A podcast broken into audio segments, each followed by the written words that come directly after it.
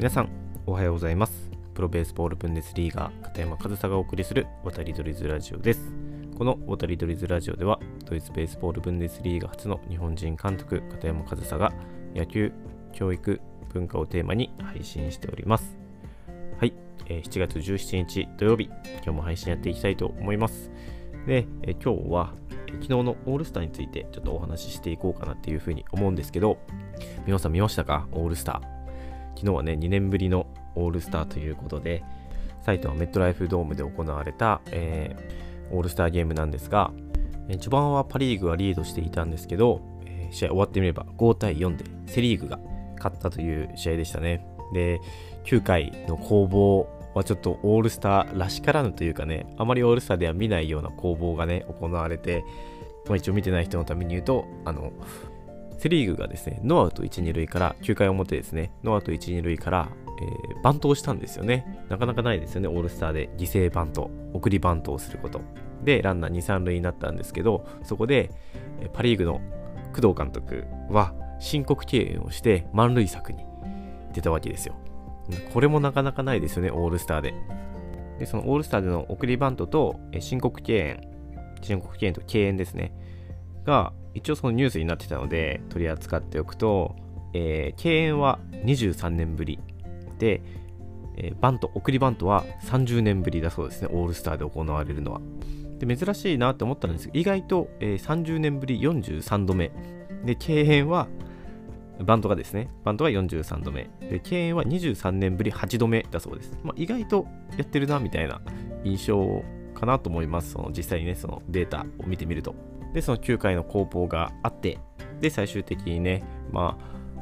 満塁策を取ったパ・リーグが、押し出しという形でね、失点をして、それが決勝点となって5対4でセ・リーグが勝ったんですけど、えー、僕がこのオールスターで注目したことっていうのは、えー、菊池涼介選手ですね。えー、1日目の MVP を取った広島の菊池選手。いや素晴らしい活躍でしたね。もう文句なしだったと思います。えっと、4打数4安打、1ホームランかな？いや、素晴らしい活躍で文句なしの MVP でした。菊池選手おめでとうございますという感じなんですけど、僕が注目した点というのは、そのバッティングですね。菊池選手のバッティング。まあ、見た方はわかると思うんですけど、あの、すごく軽く、ね、力、肩の力を抜けた、なんかもう脱力したようなスイングだったと思うんですよ。まあ、それがね、あの菊池選手の、まあ、持ち味というかね、まあ、そういうスイングをする選手っていうのはあるんですけど、それがね、今オールスターゲーム、顕著に出たなって思うのが、そのそうそうたる強打者が柵越え、ホームランを狙ってフルスイングをしてるわけですよ。何人かね、膝をついたり、えー、森友哉選手なんかね、尻餅ついて空振りしてたりしてたんですけど、もう明らかにシーズン中とは違う、シーズン中一つギアを上げたフルスイングをみんなしてる中、そこでホームラン打ったのが、肩の力を抜いたスイングの菊池選手だったっていうのが僕はちょっと面白いなと思って、まあ、レアード選手もね、ホームラン打ったんですけど、なんかそのね、対照的なね、スイングをしている菊池選手が、その強打者がね、フルスイングをしている、このオールスターという場でホームランを打つっていうのが、本当にまだこのオールスターを盛り上げた一つの要因だなって僕は見てて思ったんですけど、で、ここから何を僕がお話ししたいかというと、まあ、ホームランっていうのは、まあ、力じゃないんですよね。パワーじゃないんですよ。でも、このパワーじゃないっていうのもちょっと語弊があって、もちろん、パワーで打つこともできるんですよね。このパワーっていうのはちょっとなんか曖昧曖昧な表現なので、僕はあまりその、これが適切な表現かって言われたらちょっと違うかなっていうふうに思うんですけど、まあ、力いっぱい振ることでボールは遠くに飛ばせるんですよ。なんですけど、その力いっぱい振ることで、やっぱり正確性が少し欠けるんですよね。で、これは皆さんお分かりだと思うんですけど、やっぱりホームランバッターっていうのは必然的に三振も増えてくるんですよ。佐藤輝明投手投手ね、選手とかもそうですよね、阪神のルーキー。ホームラン多いですけど、ホームランでも記録作りつつ、三振でも記録を作ってるようなバッターです。でもホームランを狙うというのはまあそういうことなんですよ。昨日も三振したバッターもいましたし、まあ、昨日はすごく高いフライが多かったですよね。でもそれも捉えきれなくて、やっぱり正確性が欠けたせいで、ホームランとはならず、高い内野フライになってしまったと。もうそれだけね、高く上がるっていうことは、スイングが強いことは間違いないんですよ。ま当たるところがね、少しだけずれて内野フライになっていたっていう場面が昨日は、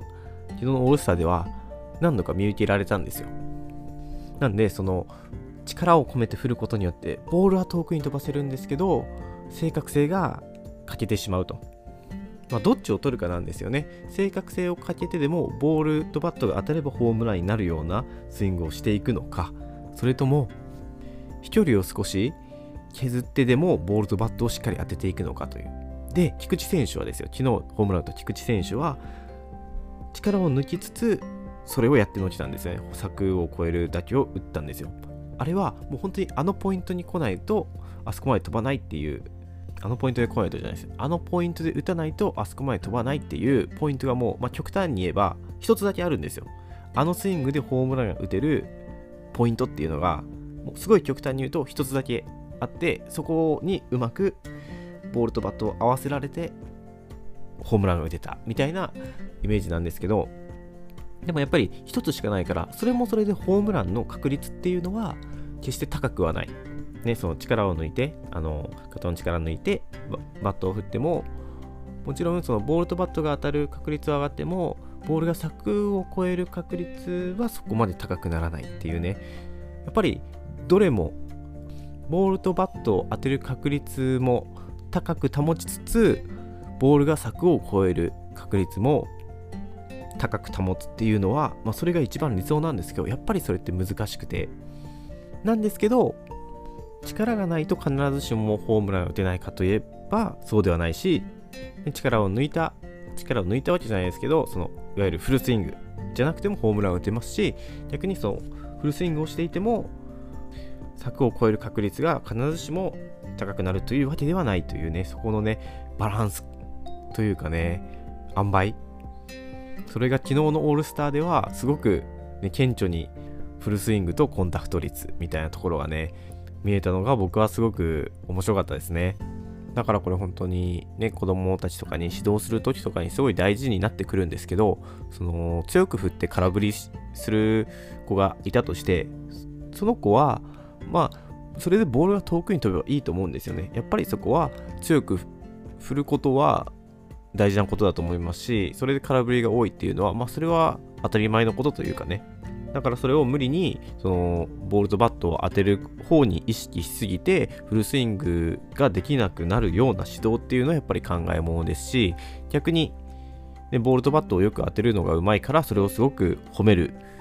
とその子はやっぱり強く振れなくなっちゃうと思うんですよね。なので、すごくシンプルに考えると、強く振れば振るほど、やっぱりうまく当てにくく、正確性は低くなってしまうと。そういうものを前提としてというかね、あのそれが当たり前だというふうに捉えて、じゃあ強く振ってるから空振りしてもいいんだとか、強く振ってるから三振してもいいんだとか、まあ、その空振りとか三振がね、必ずしも悪と捉えるのではなく、まあ、三振した理由が強く振ったからであれば、それはそれでいいっていうね、場面もあると思うんですよ。まあ、逆にね、しっかりボルトバットを当ててほしい場面もあるので、ね、そこはまた考えようなんですけど、でもそうやって、ね、あの、空振りが悪みたいな風に捉えられてることが多いと思うんですけど、必ずしもそうじゃないと。でそういう風な考えができると、その指導の時の声かけとかも変わってくるんじゃないかなと思って、今日、昨日はすごく分かりやすいね、ゲームの中で違いがあったので、今日こうやってお話しさせていただきました。えー、今日もありますね、第2戦、オールスター第2戦、仙台で。あのー田中投手が体調不良でオールスター出場しないっていうのがね、えっと、もうそれはもう一昨日の時点で出てたのかな、ニュースは。ね、それは少し残念なニュースでしたけどね、まあ、他にもね、皆さん、オールスターなんでね、もうすごいいいプレーは昨日もありましたし、面白い野球の試合、野球のプレーっていうのがね、見れると思うので、今日もオールスター楽しみにしておきたいと思います。はい、えー、今日は昨日のオールスターの菊池選手の活躍から